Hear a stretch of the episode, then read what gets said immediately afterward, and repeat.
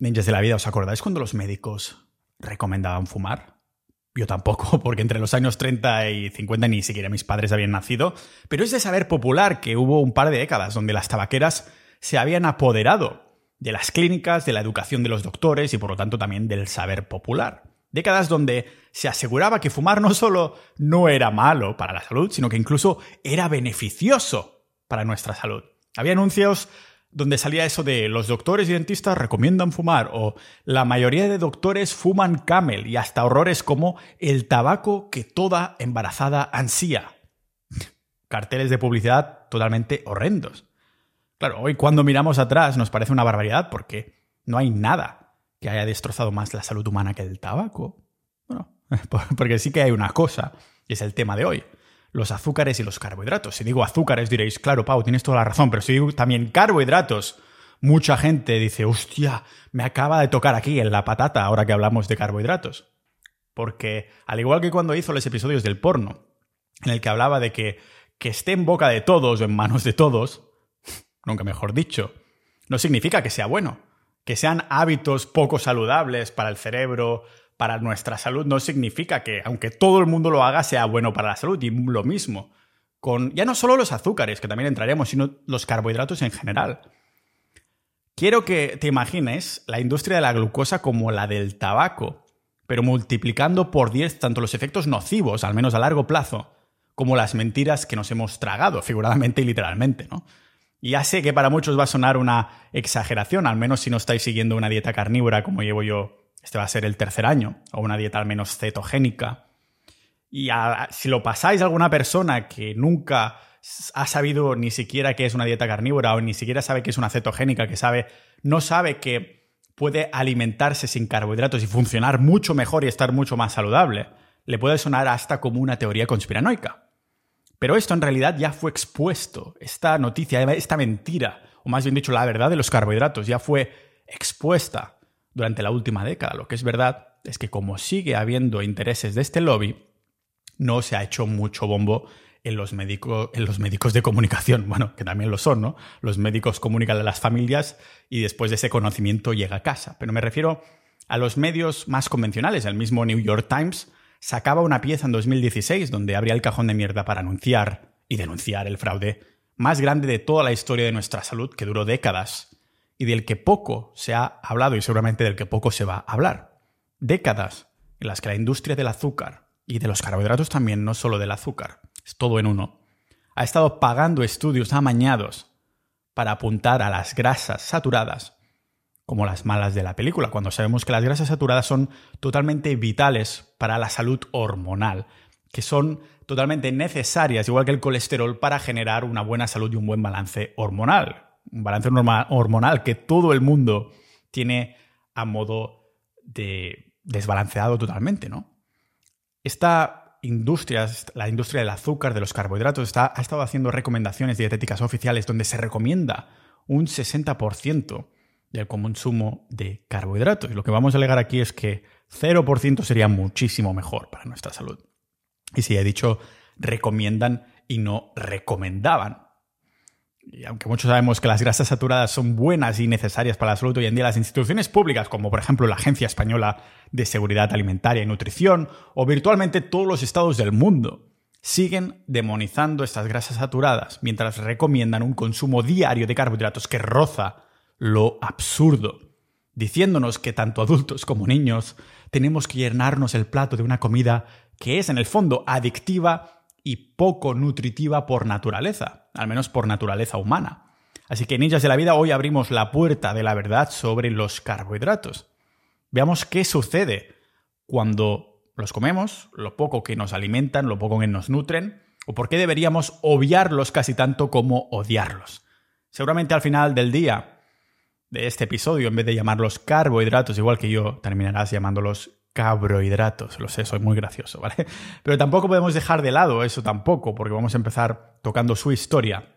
Ese rol cultural que tienen en la sociedad moderna y cómo hemos llegado hasta este punto y sobre todo cómo podemos rechazar los hidratos en un contexto social moderno cuando la sociedad actual ha sido moldeada con los carbohidratos en el centro. y lo vemos aquí en el podcast multipotencial de Pau Ninja.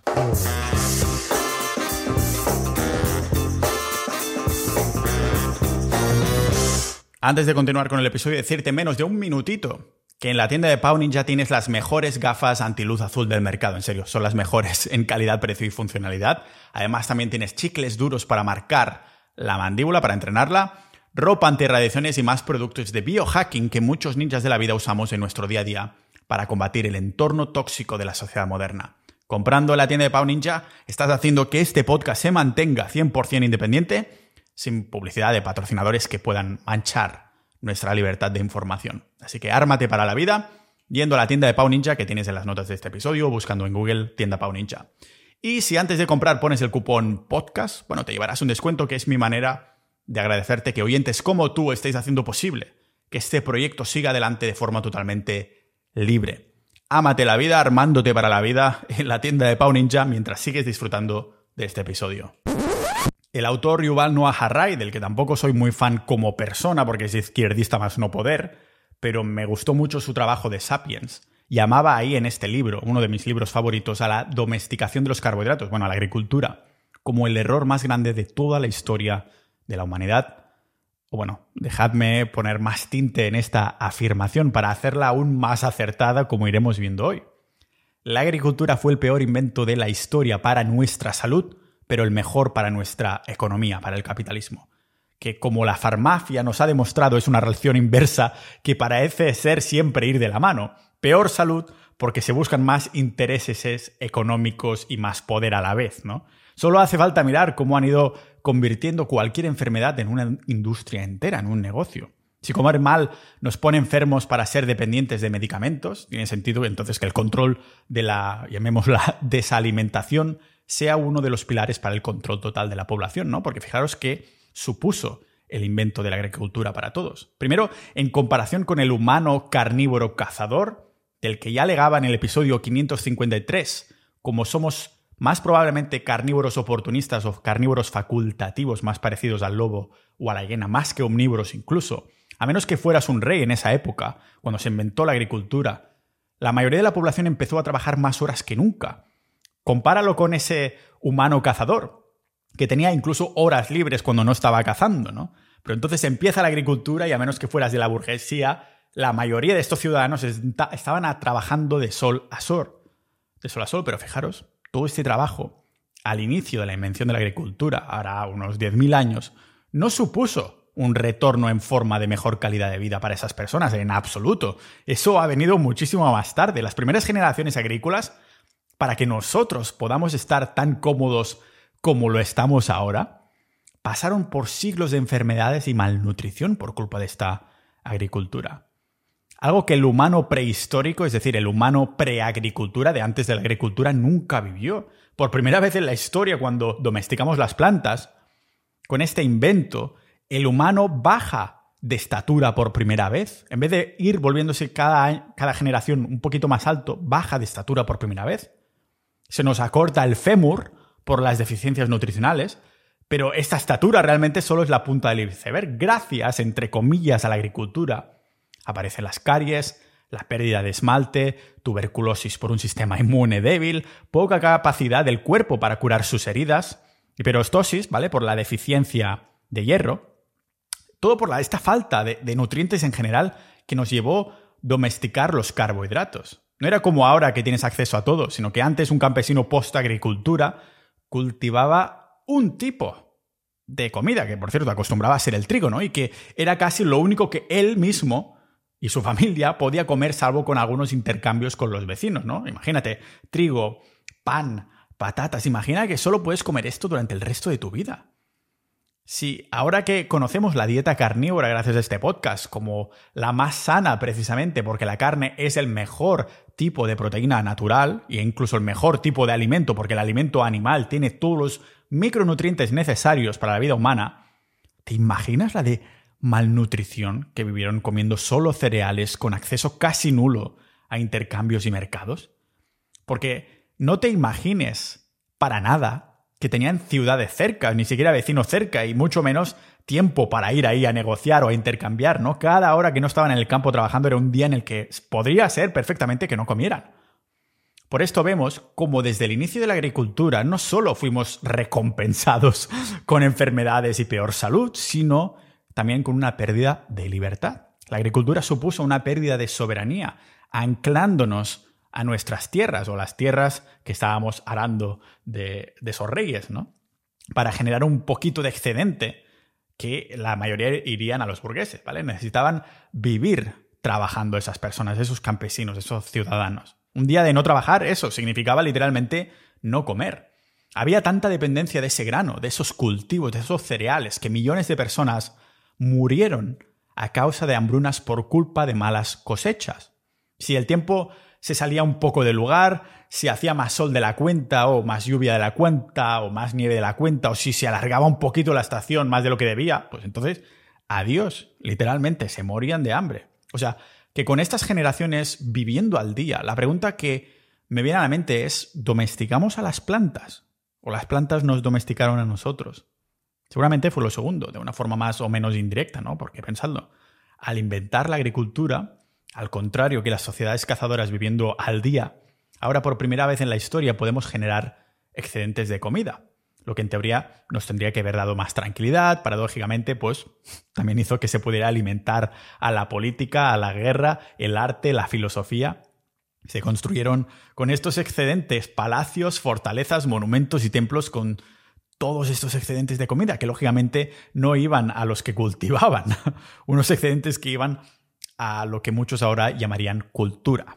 Hasta finales de la era moderna, más del 90% de los humanos eran campesinos que se levantaban cada mañana para trabajar en la tierra con el sudor de su frente. Y este pequeño extra que producían, pues en la mayoría de casos no iba para ellos, eh, sino a estos propietarios de las tierras que ellos trabajaban, ¿no? A esos propietarios que eran a quienes les pertenecían los excedentes, las élites que dominaban a la mayoría. Estamos hablando de los reyes, los funcionarios, los soldados, los sacerdotes, los pensadores y los artistas. Como se decía en el libro de Sapiens, la historia es algo que muy poca gente ha estado haciendo mientras todo lo demás están arando el campo. Una sociedad que, por cierto, sigue basándose en el cultivo de estos carbohidratos y sigue siendo dependiente de estas élites. Nos salió a cuenta, ninjas de la vida, los millones de personas que murieron para domesticar los carbohidratos y llegar a la sociedad actual. Realmente no es una pregunta difícil de responder si consideramos las enfermedades que hace 10.000 años virtualmente no existían, pero que hoy plagan nuestros hogares, hospitales, todo, porque algunas de estas enfermedades no matan, o al menos no lo hacen al corto plazo, pero te dejan lelo, como por ejemplo, yo que sé, simplemente si tienes niebla mental, no te matará, pero vivir así es muy jodido. A día de hoy, la Organización Mundial de la Salud, una organización que no miraría sus recomendaciones nutricionales ni, ni, que me pagaran. Igualmente pone en sus listas oficiales, por encima de las listas de causas de muertes en humanos, nada más ni nada menos enfermedades de condiciones degenerativas. Fijaros en una cosa, ¿vale? Es decir, estamos hablando que lo que nos mata más o que nos deja más con menos vida son enfermedades que nos van marchitando poco a poco, haciéndonos perder calidad de vida pero que son enfermedades con un oscuro secreto. Fijaros cuáles son y, qué tienen en común estas enfermedades. Estamos hablando que arriba de la lista hay el Alzheimer y la demencia, la obesidad, la diabetes, el cáncer y mucho más. ¿Sabéis qué tienen en común todas estas enfermedades degenerativas? Que todas se asocian al consumo excesivo de hidratos de carbono. No estamos diciendo que las generen como tal, pero que están asociadas a más consumo de hidratos más probabilidades de contraer estas enfermedades o incluso de que empeores. ¿no? Cada una de ellas encontrarás estudios que relacionan nuestros queridos y adictivos carbohidratos con estas enfermedades. ¿Y sabes qué dieta recomienda que al menos un 60% de tus calorías vengan de glucosa, de azúcar? Porque mucho carbohidrato, pero al final en sangre todo es glucosa. Da igual que le pongas el nombre de azúcar, que de carbo simple, compuesto, complejo, como quieras.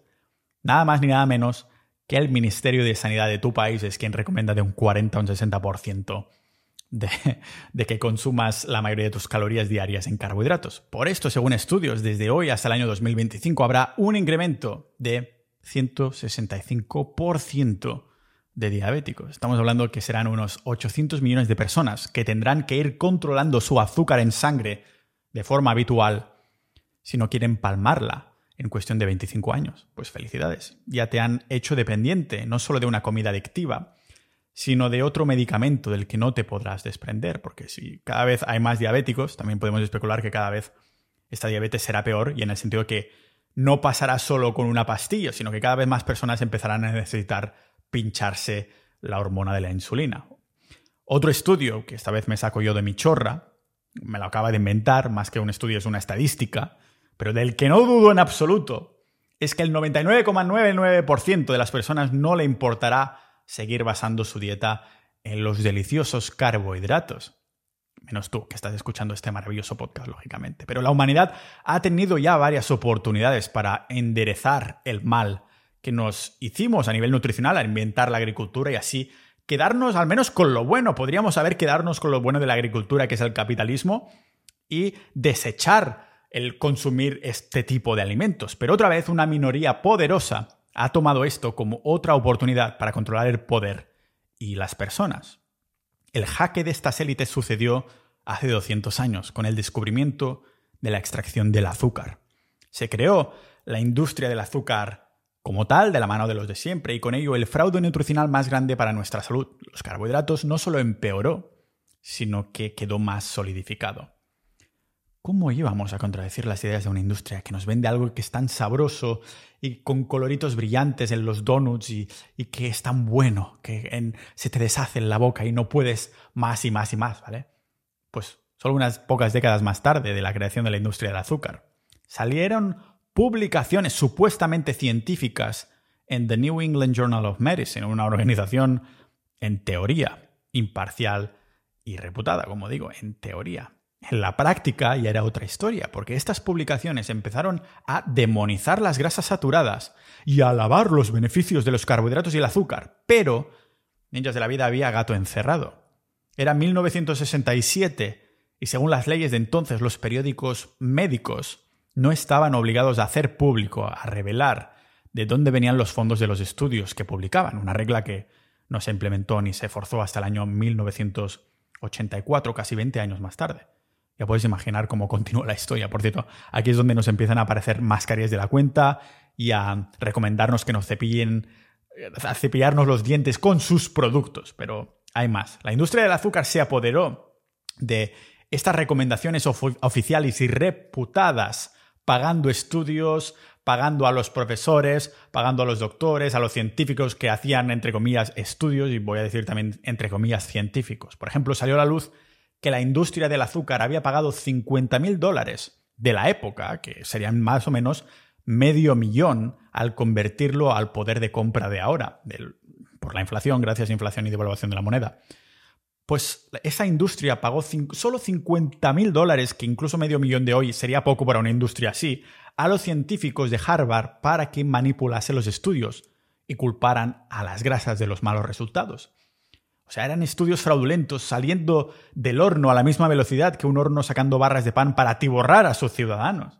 Esa industria empezó a crear estudios más y más fraudulentos donde ponían las grasas a parir, porque la fuente de esas grasas eran, por ejemplo, mm, vamos a manipular los resultados a usar, por ejemplo, carnes muy tratadas con un porrón de antibióticos, que, como bien sabemos gracias a este maravilloso podcast de Pau Ninja, no tiene nada que ver en calidad con la carne de pasto buena de verdad, que es la que deberíamos comer, o la de caza que nuestros ancestros hubieran consumido. Y hablando de caza, tenemos el retiro dentro de poco de Sociedad Ninja, que vamos a aprender a despedazar y hacernos con el animal por si algún día tenemos que sobrevivir, que nunca se sabe con la dirección de esta sociedad. Pero el caso es que indagué a fondo ya, ninjas de la vida, en la mentira de que la carne es mala para la salud, en el episodio 403, donde desmentimos un montón de estudios que dicen que la carne es cancerígena, que no sé qué, que no sé cuántos, y de hecho concluimos lo contrario. Episodio 403 muy recomendado.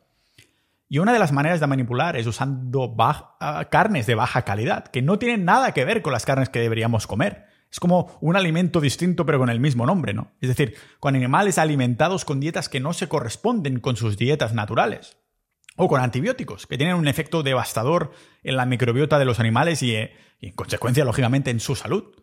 Y si consumimos algo así, es de esperar que tenga un efecto también en nuestra microbiota y, por lo tanto, exacto, en nuestra salud.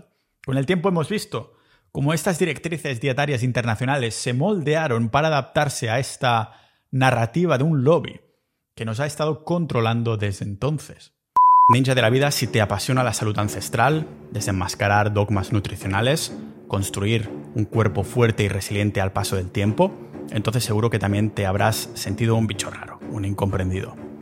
Para mí es difícil intentar explicar sin sentirme juzgado por qué mi dieta se basa en carne roja sin verduras, por qué tomo el sol sin crema, por qué no tengo gafas de sol o por qué no utilizo Bluetooth. Hay días que es frustrante escuchar los juicios de personas a las que en el fondo no les interesa la salud hasta que la pierden, pero son los mismos días donde veo que la cola de la farmacia es más larga que la de la carnicería. Y recuerdo por qué tengo este podcast.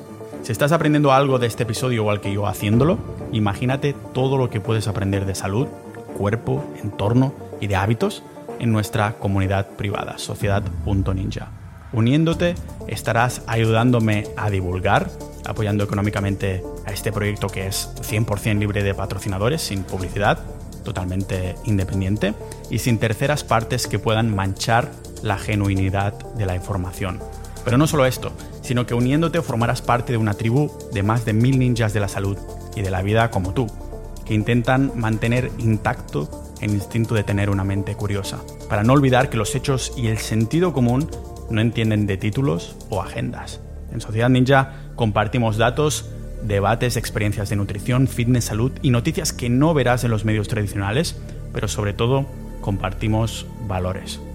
Entra a formar parte de un círculo de personas con esta llama interior que quieren encender más que el fuego de campamento que usaron nuestros ancestros, también para transmitirse experiencias, historias, sed de aprendizaje, pensamiento crítico, inquietudes e información crucial para la supervivencia, porque estamos ante la supervivencia de la salud del hombre y lo que sepamos ahora nos avanzará a los cambios que nos deparen los mercados. No creo que haya sido alguna vez algún encuentro o un retiro de fin de semana donde las comidas sean exclusivamente de carne de pasto. Pues así lucen los retiros y quedadas de Sociedad Ninja que organizamos por toda España y alrededor del mundo. Avánzate a los cambios que vienen y adelántate a la enfermedad aprendiendo sobre salud ancestral, pero también sobre las otras temáticas del podcast. Dinero, mente, mundo con montones de chats tan vivos como sus miembros, episodios exclusivos multitemáticos, audiocursos y boletines. Hemos creado algo tan increíble que no queremos que muera de éxito y por esto cerramos acceso a nuevas incorporaciones cuando lleguemos a los 1200 miembros. Únete ya a Sociedad Ninja y conviértete en un ninja de la vida. Desde esos tiempos, condiciones crónicas de degeneración empezaron a florecer más que la levadura de los panes de esos campesinos, la única comida que tenían para comer, dejándonos con una pirámide nutricional de base más blanda que los cereales en los que dicen que debe sostenerse una buena dieta. Pensad que este cambio de paradigma del humano cazador comiendo casi en exclusiva grasas y proteínas por el alto consumo de carne que nuestros ancestros durante cientos de miles de años es lo que comieron, hacia una dieta moderna, llena de carbohidratos, nos ha traído más muertes prematuras que la Primera y Segunda Guerra Mundial combinadas. Los doctores empezaron a divulgar las bondades de comer alimentos bajos en grasas o sin grasas, recomendando carbohidratos, alimentos basados en plantas, es decir, muchísima menos densidad nutricional y calórica de lo que en realidad necesitábamos. Por esto, no se quedó aquí, querían muchísimo más, querían editarlo aún más, porque fue en esa década que también decidieron inventar la gran mentira del colesterol, algo que indagué a fondo en el episodio 270 extrapolaron los alimentos que un zoólogo, el zoólogo que es un experto en animales, no en humanos, el zoólogo Ansel Keys hizo con nada más ni nada menos que conejos, un maldito herbívoro. Y extrapolaron los resultados de experimentos con estos conejos para vendernos literalmente que las grasas eran malas y taponaban las arterias. No somos malditos herbívoros. Y que el colesterol era el demonio cuando en realidad son las precursoras de todas las hormonas de tu cuerpo. El nombre de grasa empezó en esa época entonces a sonar mal en las cabezas de las personas, ahuyentándonos de las comidas reales que contenían grasas saturadas, como las carnes, ¿no? Ahí en la mente de la mayoría se empezó a asociar grasa de la comida a la grasa de la barriga o grasas saturadas a arterias saturadas. Y eso ya se desmintió montones de veces, pero de nuevo, queda por debajo de la superficie. Unos antropólogos israelíes y portugueses ya confirmaron esta falacia al ver en sus estudios que cuando se descubrió la agricultura, casualmente nuestra capacidad cerebral media disminuyó por primera vez en la historia, de 1500 a 1350 centímetros cúbicos. Y a ver, niños de la vida, está claro que más cerebro no es necesariamente sinónimo de más inteligencia. Pero lo que sí es verdad es que no se ve muy a menudo en la naturaleza a esa naturaleza reculando, sacando de una especie lo que ya se le había dado en otro momento. Cuando basas tu alimentación en un 40 o un 60% de calorías que vengan de carbohidratos, lo que recomienda tu gobierno, el cerebro no puede jugar con todas sus cartas, no puede estar en su alta capacidad. Por esto, los casos de niebla mental, que hablaba a fondo en el episodio 399, cómo evitar la niebla mental, son tan abundantes en la sociedad moderna. Algunas de las teorías dicen que parte del control de la población es con los carbohidratos, porque nos hacen como los carbohidratos, nos hacen más blandos mentalmente, menos agresivos, menos asertivos y nos hacen coordinarnos peor, lo que casualmente son características que necesitarías si te quieres revolucionar, con una minoría que te quiere controlar, ¿no?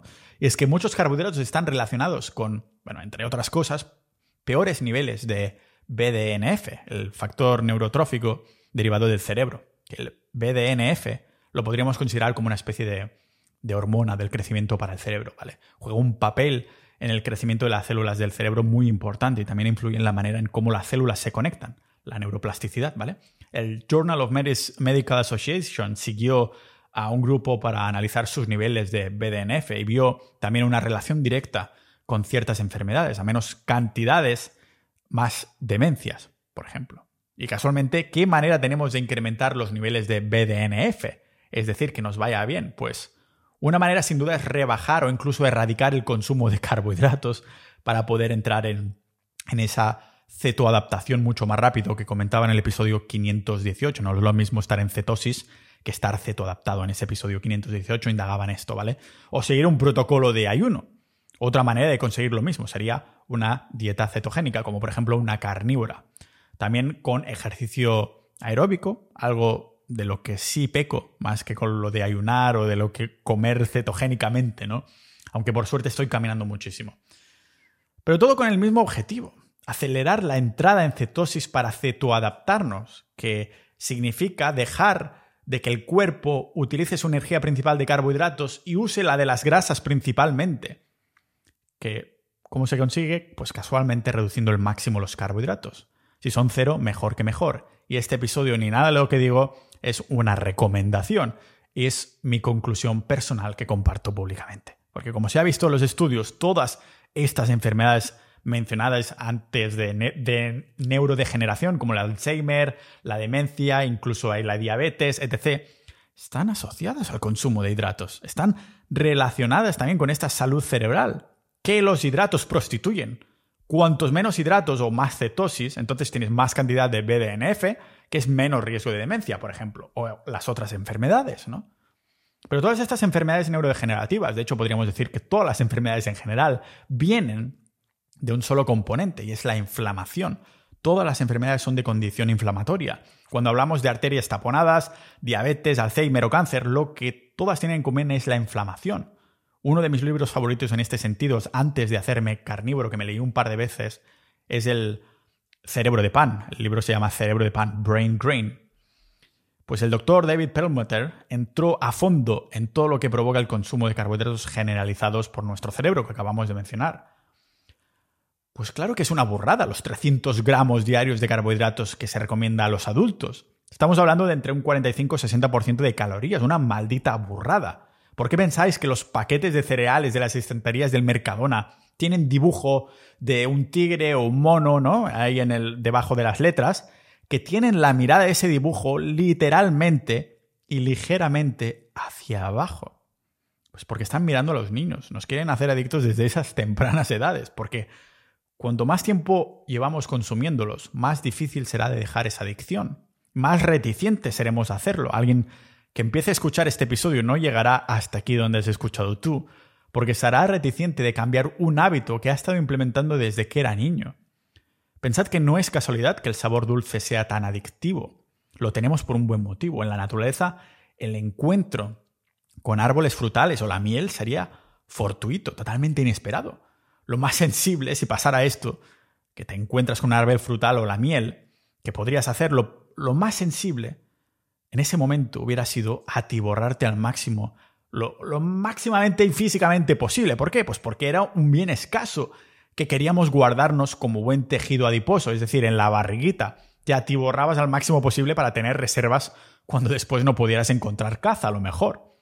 Para tenerlo de reserva en caso de, de hacer un ayuno intermitente involuntario, es decir, de no encontrar caza.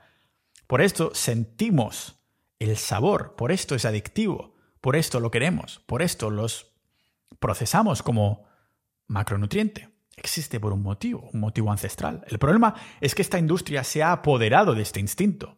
Por esto podríamos seguir comiendo hidratos de carbono sin parar. Inténtalo algún día. Intentas comer el máximo posible, lo que sea físicamente posible para ti, y verás que casualmente, al cabo de unas muy poco tiempo, una dos horas a lo mejor, volverás a tener hambre.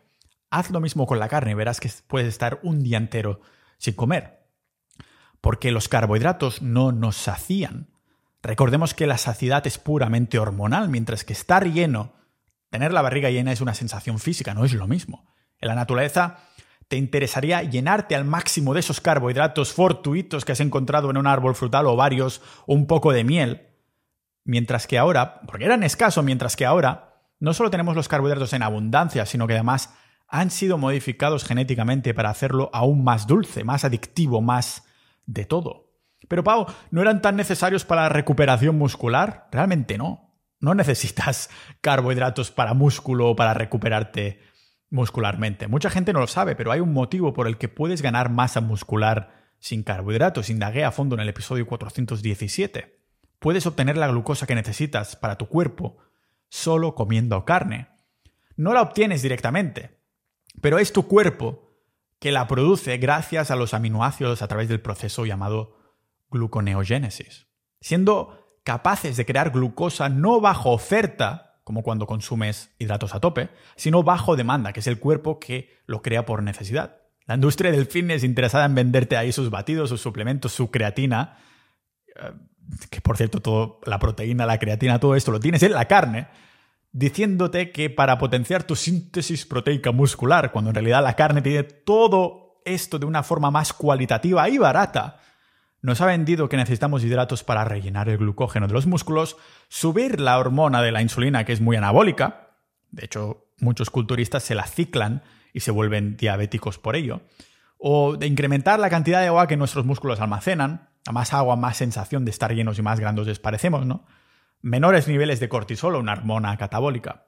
Vamos, que en el mundo del fitness y hasta de la nutrición en general se ha aceptado que consumir carbohidratos después del entrenamiento es mandatorio, casi, para prevenir pérdidas de masa e inducir a la reparación del músculo y estar buenos. Pero nada más lejos de la realidad, ninjas de la vida. Ni los carbohidratos son necesarios para ganar músculo rápido, ni tampoco para recuperarte adecuadamente de un entrenamiento. Por ejemplo, varios estudios encontraron que la proteína, específicamente el aminoácido de la leucina, hacía subir también la insulina post-entreno, igual que lo hacen los carbohidratos. Otro analizó los batidos que combinaban hidratos con proteína y no vieron que aumentaran la recuperación muscular más que el placebo que se bebió el otro grupo. Los estudios están muy bien, pero vamos a utilizar siempre, antes que nada, ese zoom out y ese sentido común. ¿Os lo imagináis? Dos millones de años consumiendo carne con montones de grasas y proteína y que tuviéramos cuerpos que no fueran capaces de producir músculos cuando nuestra capacidad física, nuestros músculos, es la única arma de caza por excelencia que tenemos. Sin músculo no podemos obtener comida. ¿Cómo va a hacer la naturaleza que no, si no tienes hidratos, lo siento, no tienes músculo? Por favor. Seríamos el peor fallo de la naturaleza, después de la agricultura, lógicamente. Hasta aquí, ninjas de la vida, la verdad sobre los carbohidratos, o más bien dicho, las mentiras sobre los carbohidratos. Son temas que he ido tocando poquito a poco durante todo el podcast y lógicamente se van viniendo más episodios que tocaremos más sobre las grasas saturadas, más cositas de la dieta carnívora que este junio voy a celebrar, antes de junio me parece, tres años de dieta carnívora que voy a seguir sin dudísimo porque me siento con una claridad mental, lo opuesto a la niebla mental absolutamente increíble. Muchas gracias por haber escuchado hasta aquí, estar siempre al pie del cañón y sobre todo los miembros actuales, los casi 1200 casi ya de Sociedad.ninja. Nos vemos en el próximo episodio de este podcast multipotencial de Pau Ninja.